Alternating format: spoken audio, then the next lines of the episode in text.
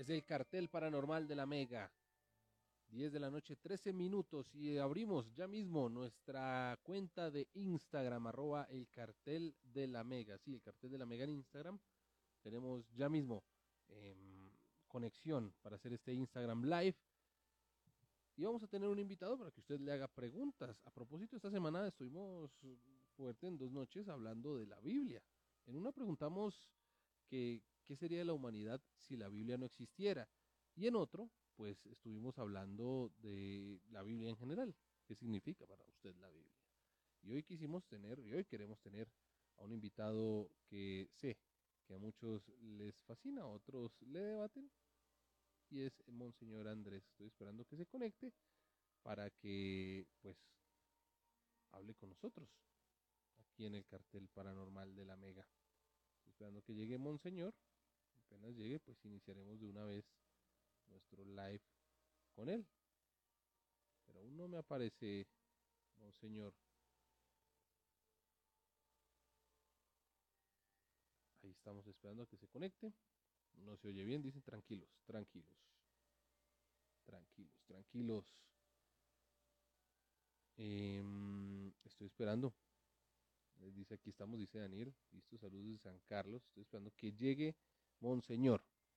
Apenas llegue Monseñor, sé que se va a arreglar todo esto. Eh, nos escuchábamos a ver. La invitación acá, voy a ver, voy a ver. No, no me aparece. No me aparece Monseñor. Nuestra transmisión. Estoy esperando. Aquí ya llegó el padre. No, no, no me sale. No me sale Monseñor. A ver, si se escucha y se ve perfecto. Dice Muchas gracias el volumen más alto, tranquilos. Estoy esperando que llegue Monseñor para que esto se solucione. Se escucha muy suave, sí. Eso pasa con este live. Ya ahorita vamos a continuar. Em, estoy esperando. Pero no me llega la invitación de Monseñor.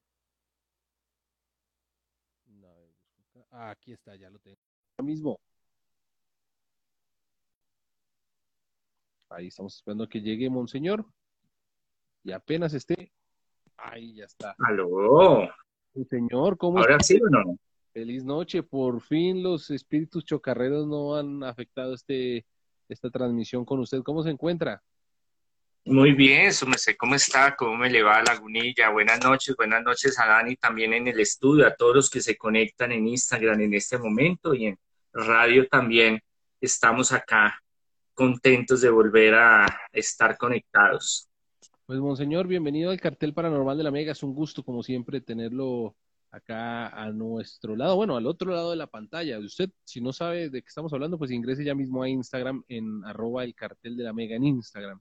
Para los que tienen su versión web, que de pronto están ahí en su computador y están trabajando, pues pueden ingresar a www.instagram.com slash el cartel de la Mega slash live. Perdón que les diga eso tan largo, pero es para que ustedes lleguen y les abra directamente en su explorador el live que estamos teniendo en estos momentos con Monseñor. Pues, Monseñor Andrés, miren, esta semana eh, hemos tenido dos preguntas muy importantes. La primera tiene que ver con la Biblia y es, eh, ¿qué, hubiese sido de la humanidad si la Biblia no hubiese aparecido? Si de pronto escriben esos textos y se desaparecen, o si sencillamente nadie escribe, ¿qué hubiese pasado con la humanidad si la Biblia no hubiese, no, no el cristianismo, son dos cosas muy diferentes. O sea, Jesús haya pisado la tierra, que haya hecho lo que hizo, pero que la Biblia no lo hubiese registrado, que no existiera una Biblia. Para usted, Monseñor, ¿qué hubiese pasado con la humanidad si la Biblia no hubiese existido? Bueno, esa es una, una excelente pregunta teológica. Eh, antes de que, eh, de que las escrituras, si hablamos del pueblo semítico, del pueblo judío, escribieran, se sentaron a escribir, eso fue en el tiempo eh, de la conquista persa, y antes también había sus recopilaciones de estos textos, que vienen algunos de eh, eh, fue un núcleo común, se llama eso, una fuente común con otros pueblos también semíticos, con Siria, con Babilonia, con Egipto. Entonces bebieron de esas fuentes, pero ellos las acomodaron de una forma diferente. Antes de eso venía la tradición oral. Y esto para el judío es fundamental. La tradición oral, la Torah, la ley, lo que se enseña a través de, eh, abuelos, bisabuelos, padres e hijos, es muy importante. Entonces, antes de escribir, antes de que se recopilara toda esta información, que fue cuando ya el, eh, Jerusalén, Israel era como nación y decidieron, bueno, tenemos que organizar unos libros en los cuales esté recopilado todo nuestro sentir y la memoria. Entonces, eh, unos, eh, entonces vienen las fuentes de los levitas, viene la fuente de los, eh, de los sacerdotes, y bueno, en fin, van construyendo todo lo que es el Pentateuco o el Antiguo Testamento. Todos los pueblos en su antigüedad, en su desarrollo de religión como tal, han tenido y, la necesidad de escribir, no solo cuestiones religiosas, pero la cuestión religiosa tiene una importancia muy profunda en el ser humano porque recopila muchas cosas eh, de la espiritualidad y del sentido del ser. ¿Para qué estamos acá? ¿Para dónde vamos? Eh, ¿Quién nos creó? Eh, ¿Qué hay de más allá del espacio? Entonces, todos los pueblos han tenido su cosmovisión, su teología y su forma de escribir. Por eso usted encuentra relatos de la creación en todos los pueblos, en todas las civilizaciones. Eso sí ¿Qué, no hubiera, ¿Qué hubiera pasado? Que no hubiera existido la Biblia, o si hubiera perdido, o hubiera algo, algo sucedido. Está la tradición oral. Y eso es algo muy fuerte porque una de las características del pueblo judío, en cambio de todos los demás pueblos del, Oriente, era que se aprendían de memoria la tradición oral. Era obligatorio, porque ese era el baluarte que los iba a mantener unidos.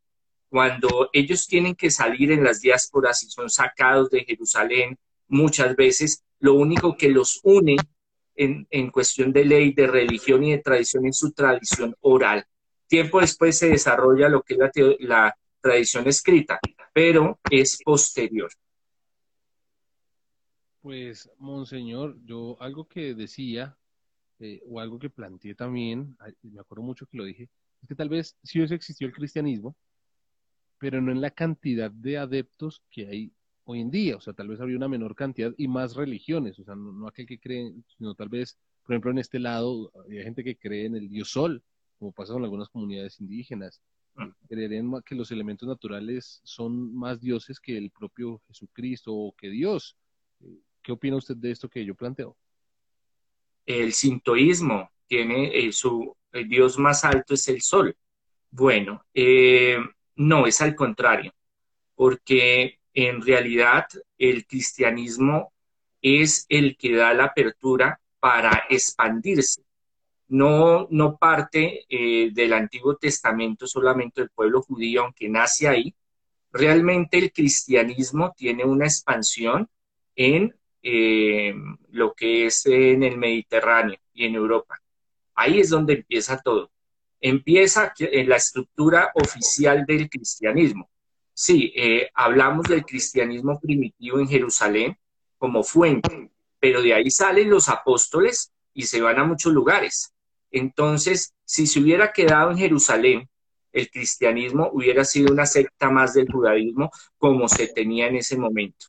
Eh, Santiago el Mayor, que era el obispo de Jerusalén, muere que era muy respetado por la comunidad judía y los, los judíos cristianos, porque eran las dos cosas al tiempo, pero con San Pablo la cosa se expande con los otros apóstoles, donde hace que crezca el cristianismo. Entonces, eh, claro está, el fundamento judío de un solo Dios, de una sola ley, una sola Torah, que recibe Jesús es muy importante, pero no lo vería como determinante para que Jesús no hiciera su apostolado y cogiera a sus apóstoles y los enviara, siendo que dentro del judaísmo habían diferentes corrientes. Entonces estaban los esenios, que eran los que vivían en el desierto, que eran de extrema derecha fundamentalistas, estaban los fariseos, estaban los saduceos y estaban otras líneas, y entre ellos un subgénesis, uno diferente, un divergente que era Jesús.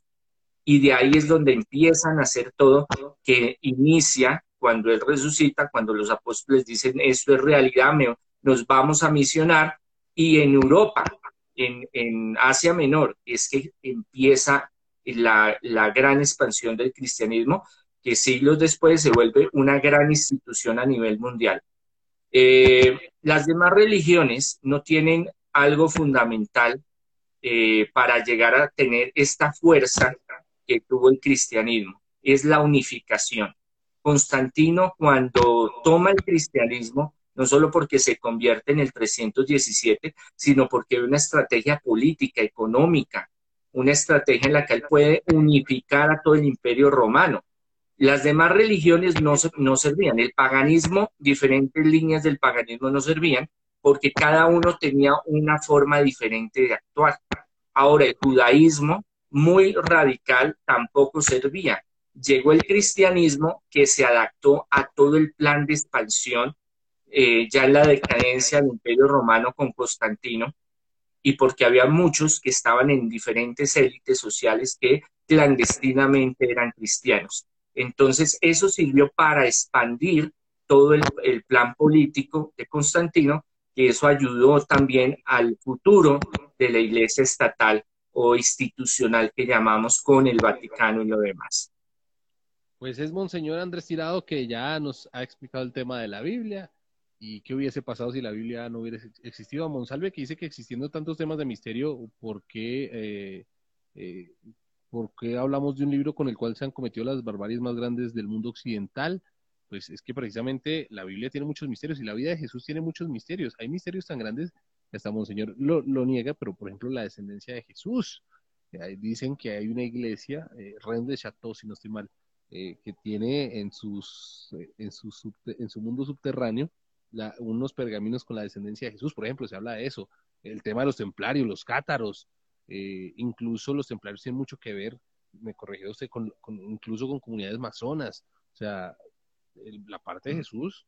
Eh, no, bueno, los, los, masones, los masones son eh, mil años después, que toman la esencia, toman alguna esencia de los templarios. A eso voy, ellos o sea, sí, obviamente hay una distancia muy grande entre los templarios y los masones, pero los masones sí tienen algo de origen templario. O sea, sí hay algo que los une. ¿Cierto? Sí. Bien, pues. Sí, señor. Jesús tiene muchos misterios y hoy los quisimos resolver, ya que Monseñor Andrés nos está atendiendo hoy. Pero ya empiezan a hacerle preguntas, Monseñor, ya que estamos hablando de la vida, eh, de los templarios y la vida de Jesús y que los misterios pues le quieren hacer preguntas. Si usted tiene preguntas para Monseñor en Twitter, nos puede escribir con el numeral el cartel mamario. El cartel mamario ese es el numeral y acá también lo pueden hacer, como por ejemplo David CH le pregunta a Monseñor, ¿qué piensa usted de la Inquisición, la época de la Inquisición? Bueno, la Inquisición es una época terrible en la humanidad, eh, basada en un sistema político feudalista debemos de entender que el imperio romano se fragmenta, se destruye en la mayoría su estructura política, económica, cultural. Entonces quedan los países y las regiones a la buena de Dios. Cada uno mire cómo se defiende y cada uno mire cómo sale adelante. Entonces nace el feudalismo o la baja edad media, el escurantismo. Y de ahí empieza a reinar, o sea, el empate de la caída del imperio romano y el, la sucesión de la Iglesia Católica Apostólica Romana como eh, ente oficial y regente se fusionan. O sea, hay una transmisión, una transmisión de poder donde eh, la Iglesia por varios siglos, entonces ahí hablamos de los templarios, ahí hablamos de la Baja Media, desarrollan un sistema en el cual necesitan eh, construir su mano negra, construir su extrema derecha inicia con eh, una organización que tiene eh, objetivos benéficos. Entonces, las cruzadas empezaron con, eh, con objetivos benéficos. No, vamos a acompañar a los que se van a Tierra Santa a peregrinar para que no les pase nada. Tiempo después cogen poder y dicen, no, nos vamos a coger todo lo que haya, vamos a matar mujeres, niños, lo que haya, porque son sarracenos, porque son de eh, Islam y entonces no queremos nada con ellos. Eso mismo pasa con la Inquisición.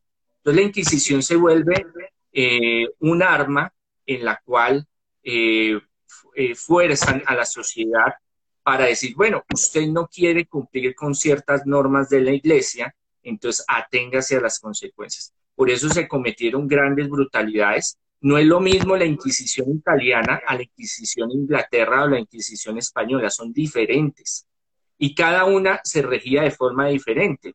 Y las cifras que dicen estadísticas de tantas muertes y tantas torturas no son, eh, según las últimas investigaciones, no son tan fiables, pero sí cometieron grandes atrocidades, eh, porque después de que se convirtiera en un órgano efectivo de la iglesia para controlar a las personas, se volvió también una forma de eh, manipular una situación. Por ejemplo, si era un pueblo y si fulano le iba a decir al otro, era envidioso, iba, eso como en varios países donde hay, Colombia no. Entonces va el otro y le dice, mire, es que ese es brujo, es que hizo pacto con el demonio.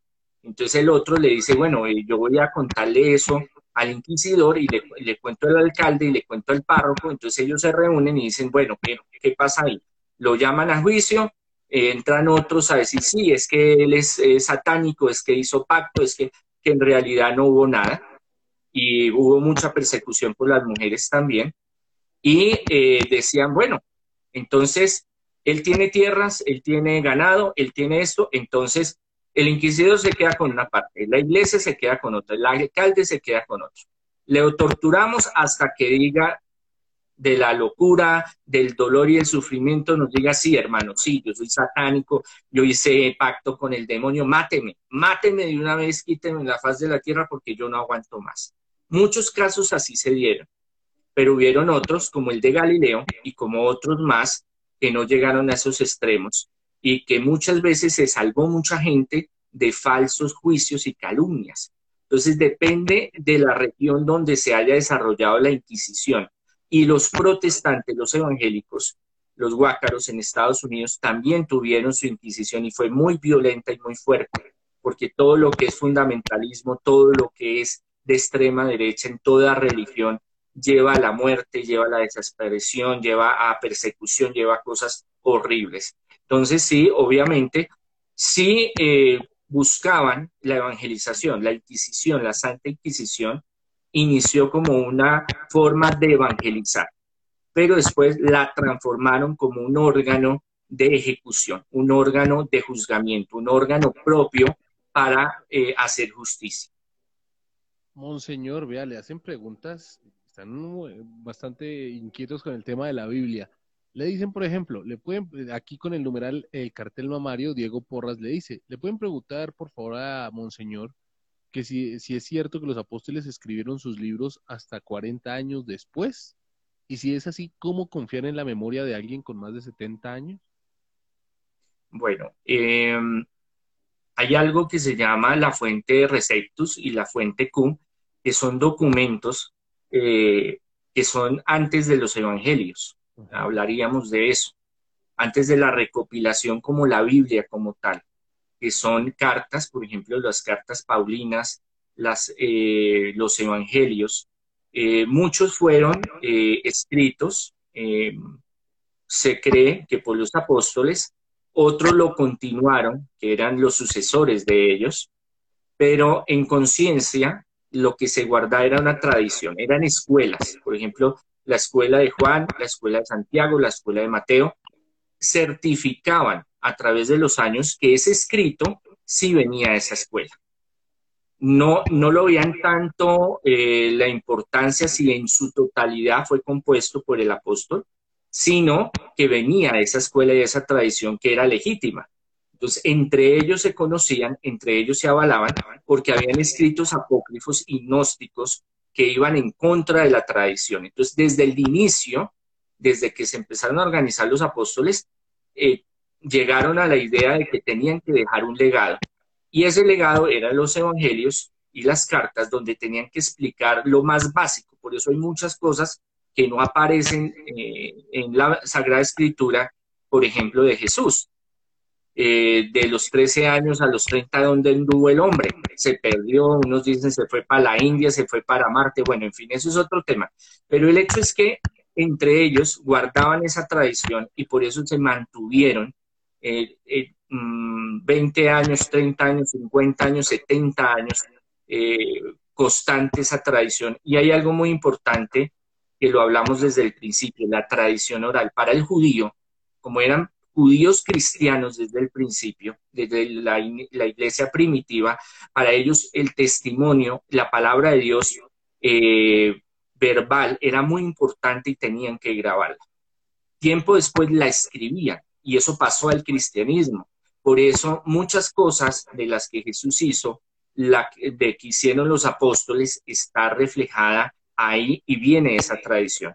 Ya la narración de cómo lo organizaron a través de los años puede variar, pero su, núcleo, su estructura es legítima, porque hay eh, testimonios escritos eh, de que los primeros siglos, los primeros 30 años, 40 años, 50 años, ya había este problema. Ya la gente se cuestionaba, bueno, eh, este escrito de quién es, este escrito del, del, otro que dijo es, ¿por qué dice esta cosa que no está acá? Ellos tuvieron que reunirse y manejar como unas normas de, redacción, de estilo, de forma eh, de los acontecimientos que iba, eh, cada uno cuenta su versión de lo que vivió, experimentó de Jesús. Y sus discípulos seguían ese hilo conductor. Por eso son tan fiables y los últimos hallazgos arqueológicos desde hace 50 años, de diferentes periodos en la historia del año segundo, del siglo segundo, del siglo tercero, reactifican, porque al comparar el, texto que tenemos actual y el texto del segundo siglo, el tercer siglo, son prácticamente idénticos, porque ellos guardaban esa misma tradición. Por ejemplo, la Torah del Antiguo Testamento, ellos tienen que escribir, el escriba escribe exactamente la misma palabra que está, no la pueden adulterar. Ese es el mismo concepto que cogen los cristianos primitivos para trasladar la Sagrada Escritura. Ahora, queda en, la, en, el libro albedrío. ¿Quiere eh, creer o no quiere creer? Eso es muy normal y se le deja a todas las personas. Los eh, arqueólogos, investigadores serios, que son de varias religiones, no es solo cristianos ni católicos, hay agnósticos, hay judíos, eh, islámicos también hay, acuerdan llegan al acuerdo de que hay, un 99.9 de fidelidad de la escritura a nuestro tiempo, de calidad de la escritura, desde los hechos que se narraron al principio hasta este día. Ya queda en, la, en, el, en el consciente colectivo la gente que quiera creer o no. Hay científicos o hay personas que dicen que no, que esto, que lo otro, pero eh, los más estudiosos del tema eh, que es la mayoría, acuerdan de que es el mismo texto y que no ha tenido modificación. Ya hay algo muy diferente, que es la interpretación. Ahí viene el problema. Ahí es donde, por ejemplo, vienen los problemas, por ejemplo, de los templarios, eh, de las cruzadas, porque toman uno de los evangelios de Juan y dicen, eh, yo no vine a traer la paz sino la espada. Ah, no, entonces yo cojo ese fragmento y lo utilizo entonces, hágame el favor para que usted llegue al cielo y para que usted gane indulgencias y para que usted esté en los caminos de Dios. Vaya, máteme a toda esa gente, a todos esos negros de allá, porque aquí dice yo no vine a traer la paz, sino vine a traer la guerra y con eso terminamos el problema. Es Monseñor Andrés. Le están dejando varias preguntas, estoy aquí apuntándolas. Eh, voy a ir en orden, voy a ir con una pregunta, ya contestó allí la de la de Twitter, voy a ir a la de Instagram. Le preguntan por los textos apócrifos, los evangelios apócrifos, que aquí veo que también alguien dice que la palabra apócrifo es eh, despectiva por parte de la iglesia frente a estos textos. Entonces, Monseñor, ¿qué nos quiere decir usted sobre los evangelios apócrifos? Apócrifo quiere decir secreto, oculto, eh, no dentro de lo legal, el canon es lo legal. Entonces, fueron textos que sí eh, se tuvieron eh, por muchos siglos, se tienen por muchos siglos, pero no al, crecer el grupo de los apóstoles y sus descendientes, decidieron apartar esos textos porque muchos eran contradictorios y fantasiosos a lo que Jesús hizo. Por ejemplo, hay uno que se llama la infancia de Jesús. Pues en la infancia de Jesús apócrifo, Jesús llega y mata a 10 niños. Se emberraca, están jugando, no quieren jugar con él. Jesús se le enrabona, se pone bravo, y coge y los mata. Después le da, le da remordimiento y va lo resucita. Entonces son hechos que no son creíbles. Por eso muchos de esos hechos no se tienen en cuenta. Porque, No quiere decir que no sean importantes los apócrifos para consulta, como un libro de consulta. Ahí fue cuando ya, después de que empieza el cristianismo a coger fuerza en el Asia Menor y en Europa, ya llega Constantino y Constantino los reúne y les dice, bueno, hermanos, yo necesito, cada uno tiene sus diferentes libros, yo necesito que me unifiquen ustedes. Ahí no se mete Constantino, pero él les dice, yo necesito una sola ley, un solo imperio, una sola religión un solo libro. A mí no me vengan a traer que usted hoy dijo una cosa, que el otro tiene tal libro, que el otro. Pues fueron conflictivos, fueron concilios conflictivos, mientras de, miraban qué dejaban y qué sacaban. Pero lo que todos tenían en consenso eran los evangelios canónicos, las cartas y otros libros anexos que decidieron no agregarlos porque no son materia de fe sino ya especulación teológica o teología de la especulación, donde hay cosas que realmente no hay cómo eh, constatarlas. Los evangelios sí tenían fuentes fidedignas para cotejar qué era lo que había sucedido con Jesús, que no solo uno o dos se lo había inventado, sino que realmente había testimonios. Por eso Lucas, cuando inicia su evangelio y dice, yo soy un testigo fidedigno de la investigación que hago de las personas que vieron con sus ojos los hechos y obras de Jesús, que acá se escriben, más o menos así dice el Evangelio. Entonces, en ese proceso lo saca, pero no quiere decir de que la iglesia eh, los persiguiera, los destruyera, no en ningún momento. ¿Qué pasa? Que hay grupos como los cátaros, como los gnósticos, que ya es otra cuestión, pues una cuestión política porque gana, gana el partido católico, que es un partido universal. Antes de Constantino, antes de unificar el imperio romano con el cristianismo, habían varias líneas eh, de sucesión apostólica, habían varias iglesias y habían varios movimientos, y había movimientos donde se habían mezclado con otras teorías como el gnosticismo, que el gnosticismo ya era más antiguo el cristianismo como tal. Había gnosticismo judío, gnosticismo griego y gnosticismo romano. Ahí empieza una pugna política de quién se va a quedar, quién es mayoría. ¿Quién gana? El grupo católico. Católico viene católico universal. Cuando este, este gobierno queda, gana, que es en, Asia Menor y en Europa, es el que Constantino dice, no, yo me adhiero a ustedes porque ustedes son mayoría y ustedes es el consenso de, los demás y vienen de los apóstoles. Ahora, yo necesito que ustedes me eh, clasifiquen y me dejen eh, como tal la Biblia. Entonces él mandó, costosísimo en ese tiempo, mandó a hacer como 70 ejemplares del Antiguo y el Nuevo Testamento. Bueno, en fin, lo demás ya es, historia.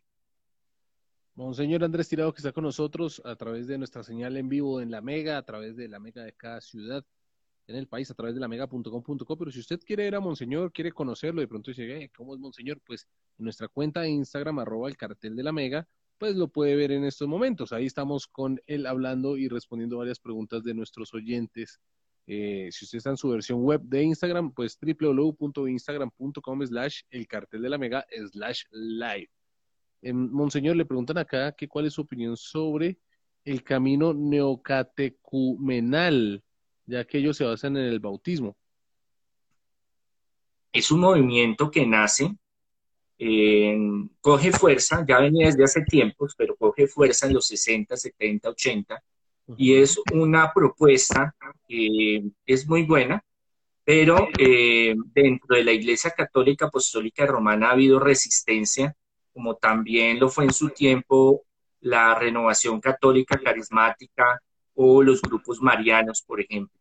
¿Por qué? Porque se vuelven como muy cerrados. Entonces, esto le preocupa mucho, o como los caballeros de la Virgen, o toda esta cuestión, le preocupa mucho al establishment, a, la organización como tal de élite de la Iglesia Católica Apostólica y Romana, porque siempre se dan cosas ahí que no se pueden manejar es como una comunidad dentro de la iglesia eh, romana, pero una comunidad donde eh, son conversos o son personas que inician el, camino de la conversión. Eso es el camino eh, que ellos inician para poder entrar, digamos, a un grupo, a una organización. es muy cuestionada, como también las legiones de María, hay muchos otros movimientos, corazones de María, y bueno, otros que hay dentro de la Iglesia Católica Apostólica Romana, pero son organizaciones de laicos, pero también están involucrados sacerdotes. Eh, esperemos a ver, pero toda propuesta, yo lo digo así, toda propuesta de cambio, de transformación, eh, de laicos, de ayuda y servicio es muy importante y sobre todo en este tiempo. Por eso el Papa Francisco eh, apoya mucho el laicado, que es el laico, la persona comprometida con la iglesia, no solamente ver al sacerdote allá en el púlpito y que predique y que hable y que haga, sino que la iglesia se compone por todos los miembros, por todos los que van, los fieles que están eh, sosteniendo en sus hombros la iglesia. Esto hace muchos años eh, se tenía como vetado porque lo más importante era el clero, el diáconos, sacerdotes, obispos, el papa. Ahorita ha cambiado mucho, el papa Francisco tiene una una visión muy amplia donde eh, los fieles deben de participar, como era en el principio del cristianismo. La Congregación Sacerdotal Internacional Católicos Independientes, nosotros no representamos a la Iglesia Católica Apostólica Romana, pensamos igual y volvemos a las raíces del cristianismo, donde todo mundo participa. Entonces, estos movimientos, eh, sabiendo guiarlos y asesorándolos bien, pueden dar muy buenos frutos. Muy bien. Monseñor, le preguntan que qué libro leía Jesús si la Biblia no existía. O sea, ¿qué, la Biblia? Eso es lo que le pregunta Germán en Twitter con el numeral El Cartel Mamá. Dice, ¿qué libro leía Jesús en el templo si la Biblia nació después de él? Lo que pasa es que no hablamos de Biblia. Biblia viene de Biblios. Es una de las ciudades donde se fabricaba el papiro y se fabricaba eh, estos eh, componentes para escribir. Y biblios también quiere decir libros, biblioteca. Eh, como tal, lo que nosotros conocemos como Antiguo Testamento y Nuevo Testamento lo llamamos Biblia, pero ellos siglos antes tenían lo que es la Torah, el Pentateuco, los primeros cinco libros y apócrifos, porque también existían apócrifos eh, primera de no, segunda de no, eh, Macabeos, primero, segundo y tercero, eran aparte. Y habían rollos grandes donde él podía leer en las sinagogas. Dígame. Pero complementeme esto que me está contando precisamente y lo voy a agregar, que nos hable de Enoch, porque también lo estaban preguntando aquí en, de una vez, complementen lo que leía Jesús en su infancia, en, esa parte, el libro de Enoch, y que si hay idea quién escribió el Génesis y el Éxodo. Bueno, vamos para allá. Eso está pesada esas preguntas. Bueno, resulta que en el único pueblo, uno de los, de los pocos pueblos que exigía que los niños y las niñas desde los tres años hasta los siete fueran a la sinagoga a estudiar y aprender era el pueblo judío y los espartanos. Algunos de élite de plata, romanos y griegos, hindúes y chinos, pero de plata.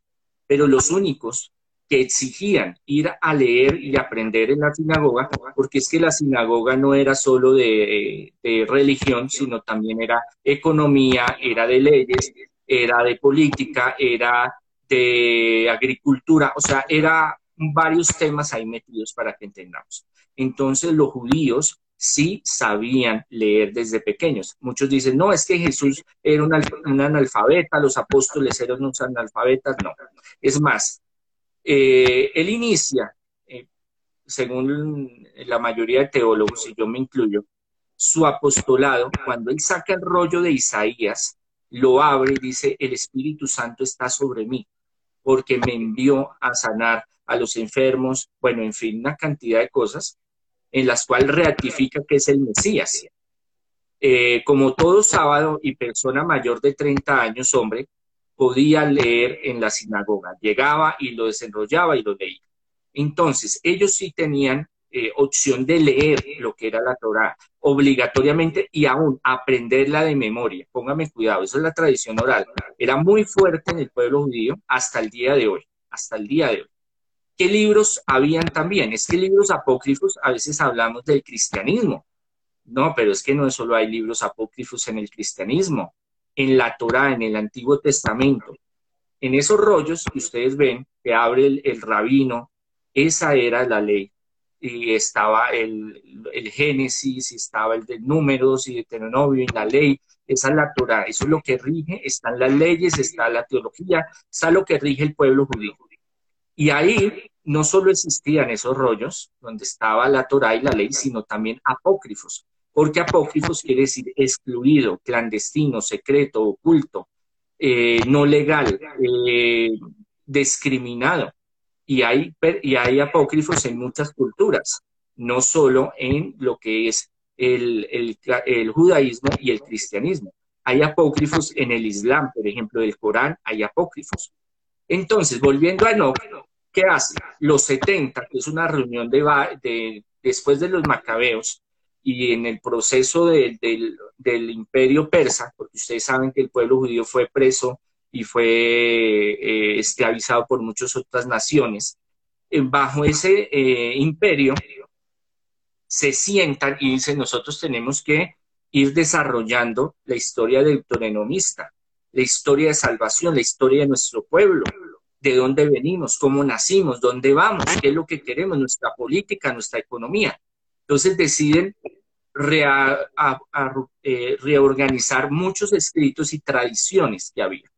Entre ellas estaba Enoch 1 y Enoch 2, que son apócrifos del Antiguo Testamento. Pero esta gente se reunió y dijo, esta vaina no va acá, esto no va acá, porque eso no tiene, tiene mucho de fantasioso y tiene mucho de pagano y de pueblos que están al lado de ellos. La gran pugna del pueblo judío siempre fue mantenerse alejado política, económicamente, aunque al principio sí se unió con demás pueblos, pero después dijo, no, eh, una sola raza, una sola fe, una sola religión, una sola política.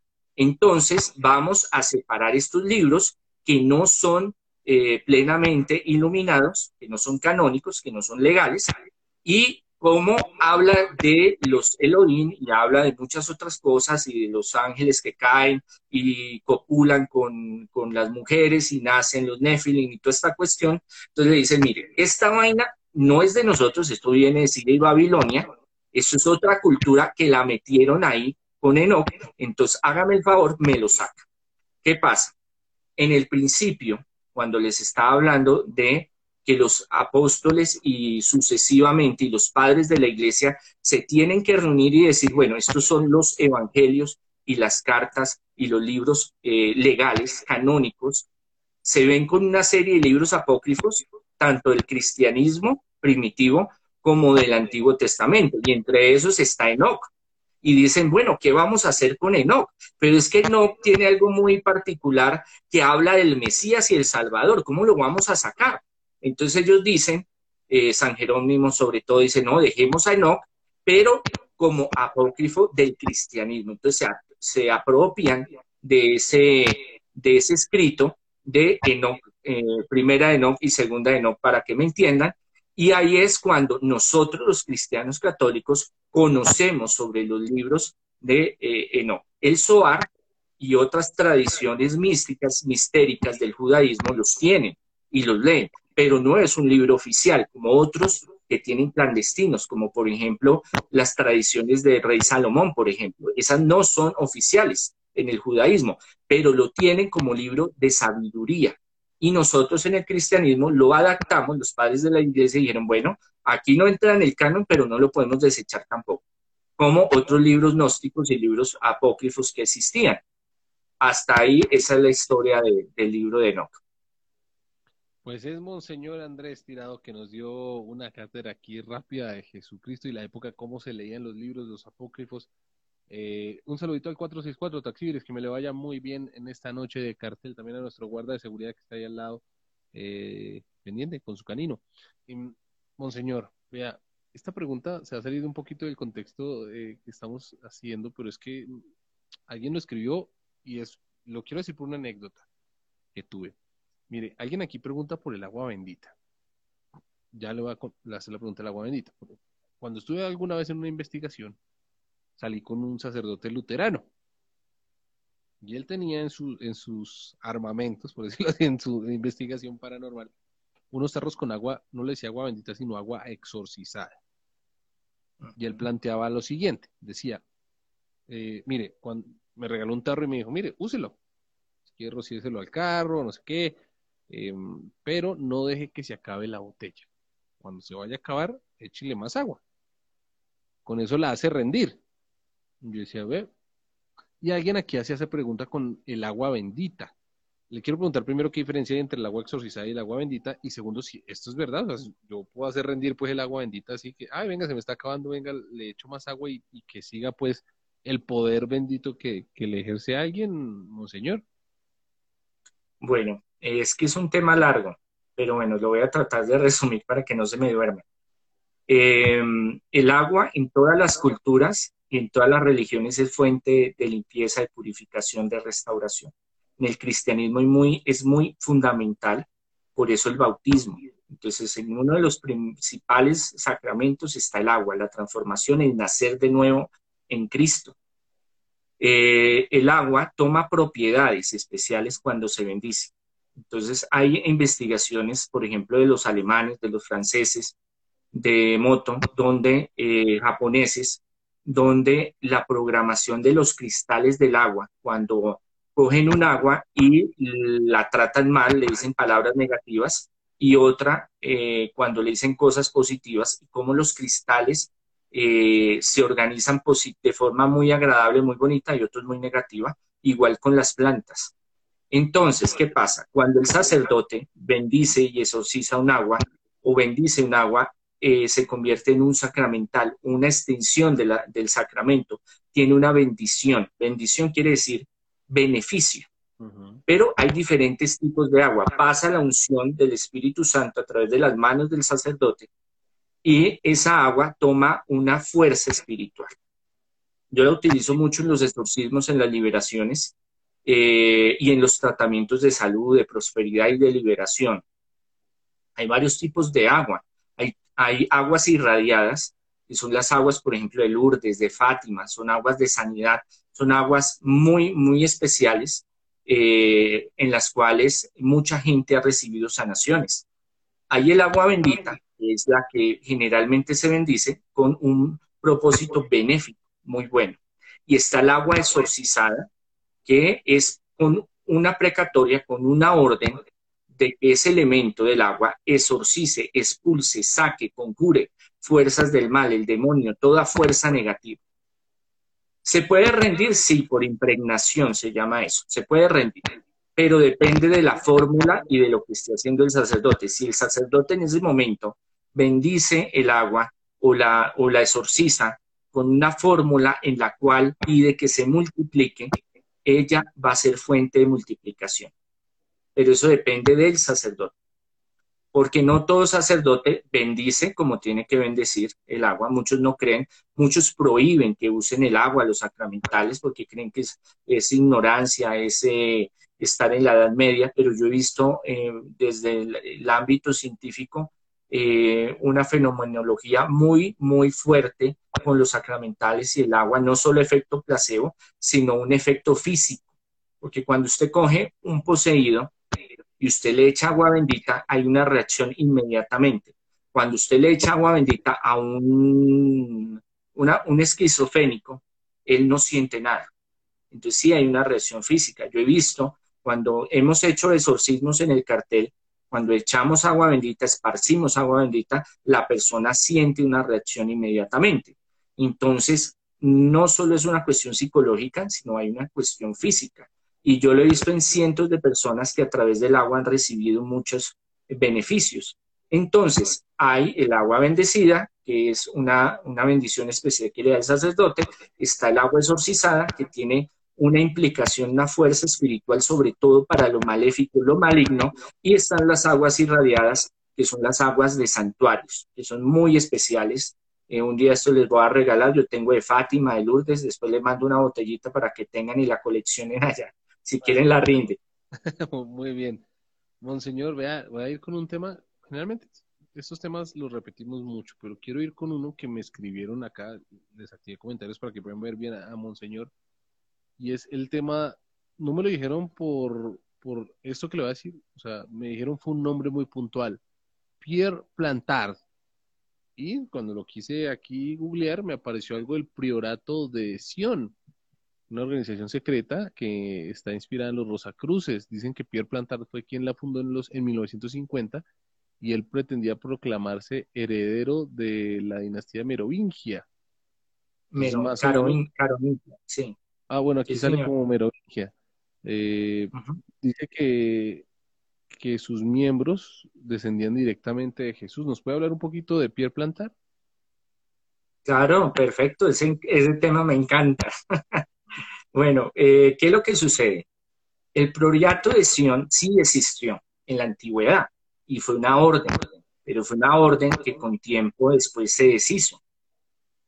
Mm, este personaje trata en los años 50 y 60 de organizarla de nuevo y utiliza unos escritos en los cuales los eh, fraudulentamente los mete en varias bibliotecas de Francia y de Europa para eh, asociar un árbol genealógico.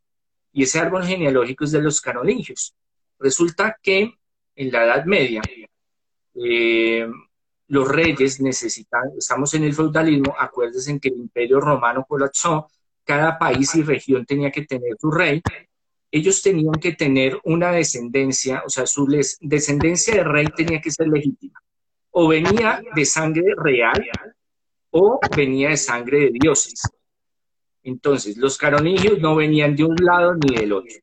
Entonces supieron, había una tradición muy antigua de que María, una de las Marías, no, la asocian a María Magdalena, pero no es María Magdalena, según los estudios que hay hasta el momento, pero sí María Clofe llegó a las, a las playas de Francia y de ahí ellos eh, organizaron de que su línea de sangre venía de Jesús, de un hijo una hija, Sarita, que había nacido de Jesús y de María, que en sí Jesús o resucitó, o Jesús se voló, o Jesús o el que crucificaron era el doble de él, o el hermano gemelo, o eh, que se hizo el muerto y se lo lleva. Bueno, el hecho es que terminó Jesús y María Magdalena en las costas de Francia y María ya venía preñada, ya venía con un niño o una niña.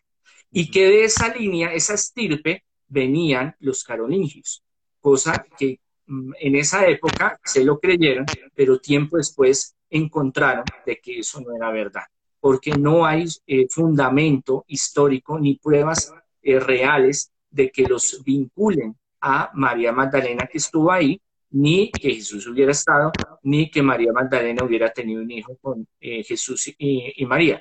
Para mí no hay ningún problema, se lo digo así sinceramente, yo lo he dicho en muchos programas, que Jesús y María hubieran tenido un hijo. Si el Dios Padre quiso tener a Jesús, Jesús hubiera podido tener un hijo. Ahora, Jesús sabía en todo momento que él iba a pasar. Él no iba a ser tan estúpido de dejar familia porque sabía que la iban a, perseguir. O yo lo hubiera hecho. Yo no dejo familia porque veo que Juan el Bautista lo, lo pasaron, mejor dicho, al papayo, le cortaron la cabeza.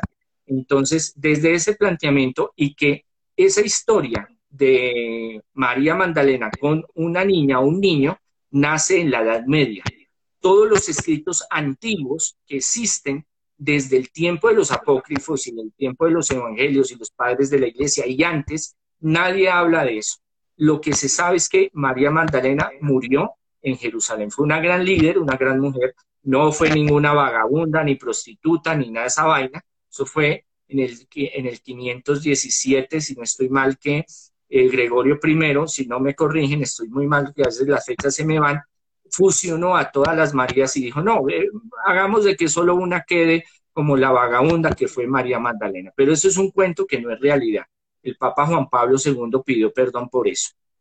Hasta Edad Media, con esa eh, organización que hicieron de darle ese prestigio a los carolingios de que su sangre era real porque venían de Jesús y de María, es que se habla, o los hallazgos arqueológicos, históricos, literarios, llegan hasta ese rastreo.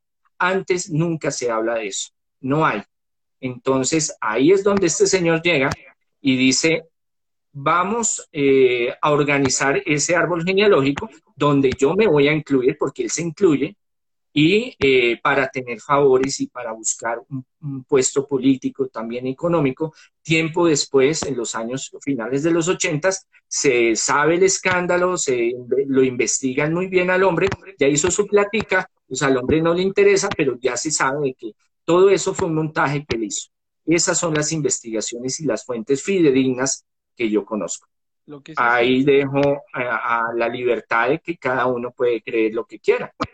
Lo que sí es cierto es que Rennes Le Chateau tiene una, una gran eh, connotación frente a lo que usted acaba de contar. Ahí es lo que yo le decía, que dicen, muy probablemente la clave si Jesús siguió viviendo, si tuvo esposa e hijos, está en este lugar, en Rennes Le Chateau, para que se investiguen. Hay muchas eh, teorías conspirativas que hablan de este lugar, pero bueno, continuamos con Monseñor Andrés Tirado, el tiempo se pasa volando y continuamos con preguntas de nuestros oyentes. Ahí volví a habilitar. Eh, volvió a habilitar las eh, preguntas que ustedes pueden hacer a través de nuestra cuenta de Instagram, arroba el cartel de la mega en live y también los que hacen preguntas en nuestra cuenta de Twitter con el numeral el cartel eh, mamario. Preguntan acá, que yo creo que es válida la pregunta, que si hay algún personaje en la historia em, que no haya salido en la Biblia, que merezca estar en la Biblia, alguien que haya cruzado eh, digamos, en, todo el orden cronológico, preguntan acá eso. No sé si de pronto, me corrigió usted, Mahoma está mencionado en la Biblia, Monseñor. Tal vez no, Mahoma... podría ser alguien que podría, o sea, que tal vez debió haber estado en la Biblia y nunca apareció, personajes grandes de la historia. Eh, Mahomar eh, no aparece porque él es del 1600. O sea, ya el canon del Antiguo Testamento siglos atrás se había cerrado y también el del Nuevo Testamento. Entonces él nada tiene que ver ahí. Eh, grandes personajes. Lo que pasa es que cuando escriben el canon del Antiguo Testamento, eh, colocan las personas más influyentes que cambiaron la historia de Israel. Cuando llega el Nuevo Testamento, escriben de las personas más influyentes en el Nuevo Testamento, en, en la iglesia primitiva pero mucha gente se quedó por fuera del Antiguo Testamento y del Nuevo Testamento. Pero así de importancia mundial, pues mm, no era como el criterio para colocar las personas ahí. Tenían que tener una vinculación o religiosa o política con Jerusalén, fuera israelita, fuera del pueblo judío o fuera cristiano, en realidad eh, hubiera ayudado a desarrollar ese proyecto, sobre todo en los primeros 70 años de, eh, después de la resurrección de Jesucristo. Ahí se cierra y ahí ya pues no, no entra nadie más a, contar la historia. Monseñor, le preguntan por Lutero, Martín Lutero, eh, porque el tema de la persecución con Lutero y, y obviamente lo que desencadenó que es la iglesia luterana, precisamente. Sí, una de las tantas iglesias que se crearon. Lutero es un monje, un sacerdote agustino, que va al Vaticano con un deseo. Él quiere hacer peregrinación, quiere, quiere espiar sus pecados, quiere tener un encuentro con la Santa Sede, él quiere, él va en un viaje de peregrinación, viaje espiritual. Cuando él llega y se da cuenta de que estamos en un momento donde el Vaticano bueno, en ese momento no era el Vaticano como tal, el papado, eh, los obispos, los sacerdotes, había una corrupción terrible en todo sentido, moral, económica, política, los papas los escogían, pues, hablamos de los Borgia, de los Médicis, hablamos de muchas cosas que se vivían en ese momento. Él se hacía esa situación. Y entonces él decide retirarse y organizar un movimiento muy diferente, desarrolla sus 95 tesis en las cuales él expone de que muchas cosas que la iglesia eh, se había perdido en ese momento, había adulterado, había cambiado, eran, eh, tenían que ser reformadas, por eso nace la reforma. Después, tiempo después, nace la contrarreforma y de todo eso ayuda a que el cristianismo, el catolicismo vaya cambiando y, las diferentes iglesias a nivel mundial, cristianas o evangélicas, y su gran fundador es Martín Lutero, pero de ahí viene Calvino y Hegel y una cantidad de, otros eh, personajes que desarrollan diferentes iglesias y diferentes pensamientos teológicos. Es más, de Calvino viene el capitalismo, por eso se llama capitalismo capital Calvino, y porque el sistema de él era que si usted se quería salvar, si usted era próspero acá, usted iba a ser próspero en el reino de los cielos y por lo tanto se iba a salvar. Bueno, en fin, no vamos a hablar más de los protestantes, los evangélicos, pero todo ese cuento viene a que Martín Lutero decide eh, destapar esa olla. Y de ahí nacen muchas cosas que fueron fuertes en esa época. Hasta 1800 hubieron guerras entre protestantes, católicos, hubieron eh, cismas, hubieron una cantidad de cosas, pero ayudó a reformar muchas cosas en ambas iglesias, tanto las evangélicas cristianas como las católicas. Mira, hablamos con Monseñor antes tirado de todo, de la Biblia. Eh, mira, hay varias preguntas que me están haciendo que están repitiendo que ya las contestó Monseñor. Por ejemplo, los libros de Enoch, ya tranquilos. Cuando se suba este, este live van a poder repasar esa parte. Ya hablamos de, eh, de los apócrifos, precisamente. Eh, de el doble de Jesús, acá me lo preguntaron que si tenía un gemelo, eso ya también lo explicó Monseñor. El tema de Rennes le Chateau, también Berenguer Sonier, que tiene que ver mucho con Rennes le Chateau. Bueno, hemos hablado muchas cosas, pero quiero pasar eh, a un tema muy em, interesante, que también, por eso también es que a veces Monseñor viene a nuestros programas y se trata de los exorcismos. La pregunta la hago por un oyente que dijo que, que es muy raro que no existan en, filmaciones, obviamente eh, eh, en filmaciones no exista la gente levitando y moviendo la cabeza así como en las películas, que usted nos ha dicho que alguna vez ha pasado. Entonces, ¿por qué eso no pasa? Eso por un lado. Lo segundo, las lenguas en los exorcismos, cuando las personas hablan lenguas. ¿Ustedes hacen un estudio clínico de un paciente, se puede decir así paciente, cuando, cuando van a preparar un exorcismo, a ver si de pronto no pasa por algo, algo mental en vez de algo espiritual? Y em, no, creo que hasta ahí va, va mi pregunta.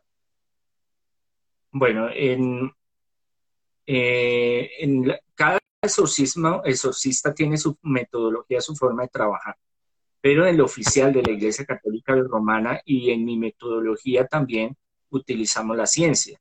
Hay médicos, hay psicólogos, hay psiquiatras que nos ayudan en estos procesos.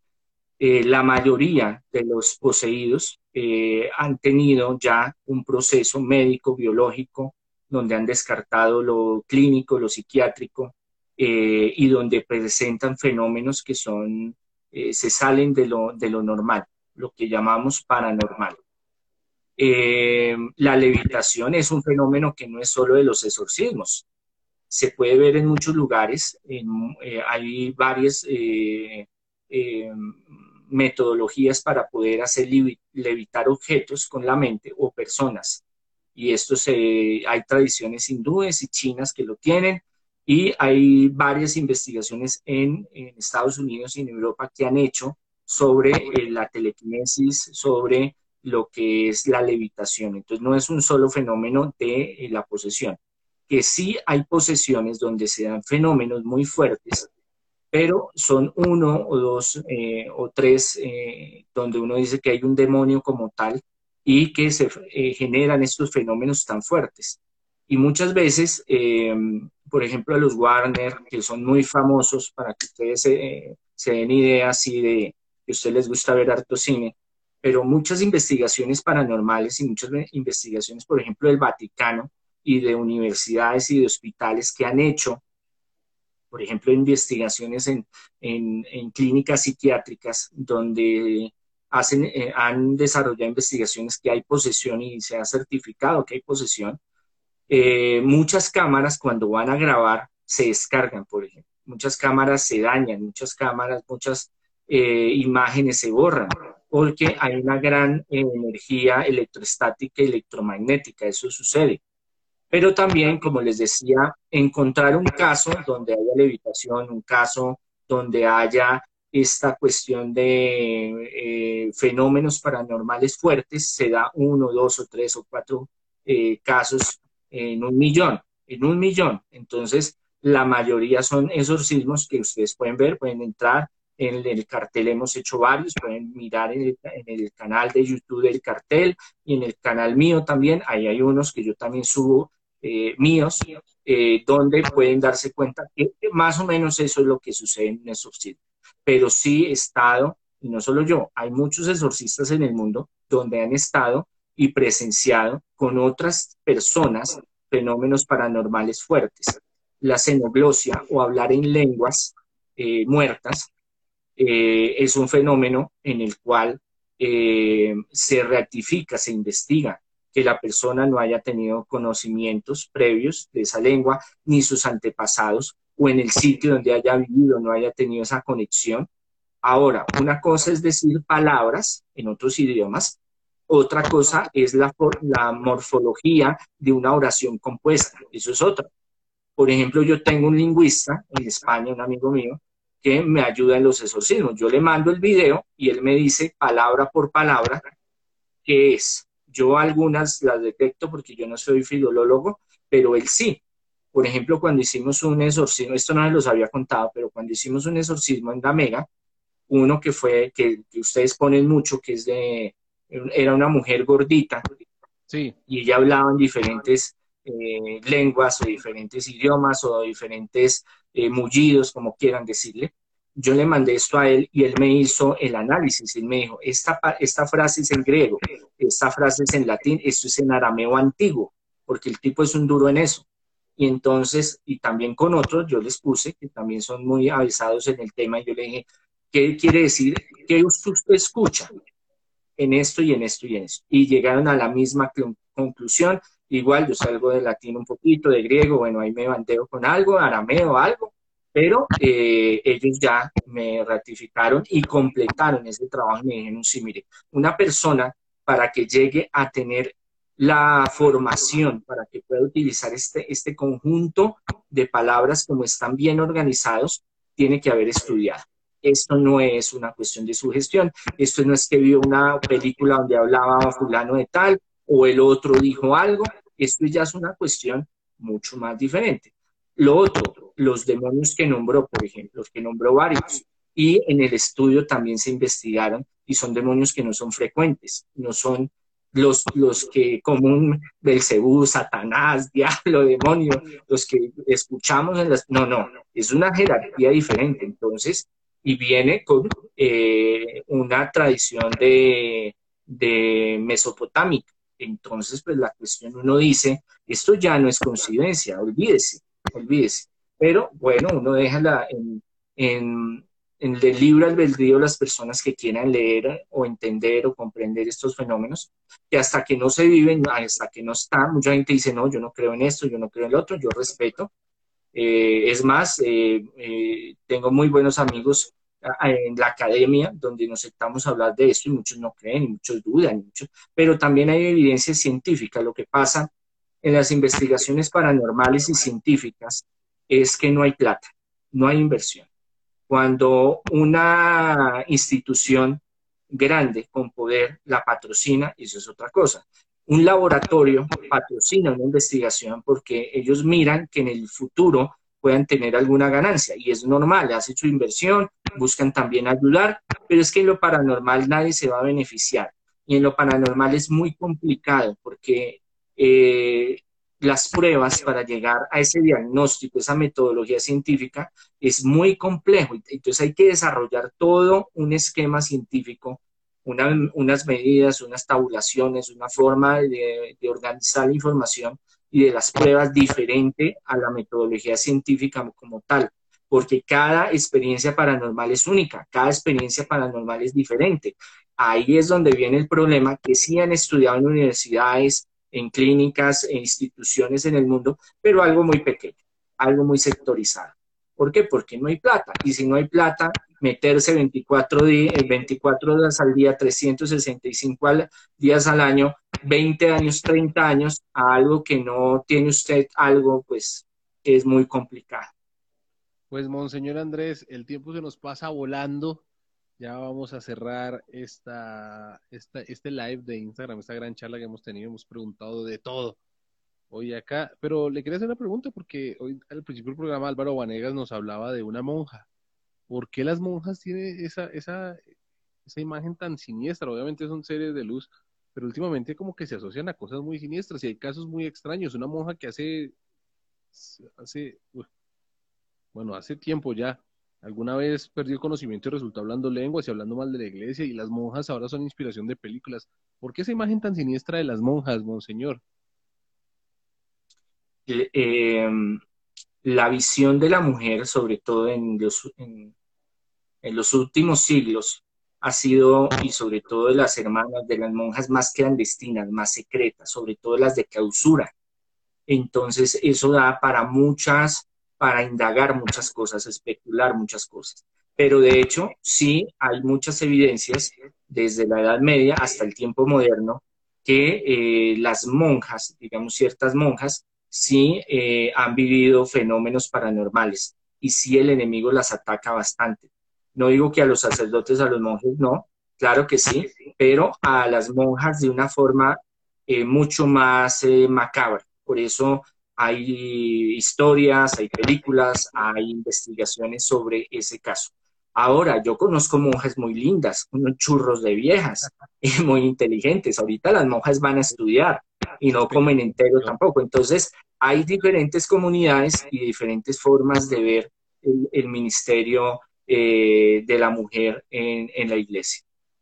Pues, Monseñor, muchas gracias, como siempre, usted muy amable. Y las personas que lo quieren contactar, que quieren una cita personalizada, que de pronto sienten que están entrando en posesión y quieren hablar con usted, o cualquier eh, duda, inquietud, ¿dónde lo pueden ubicar?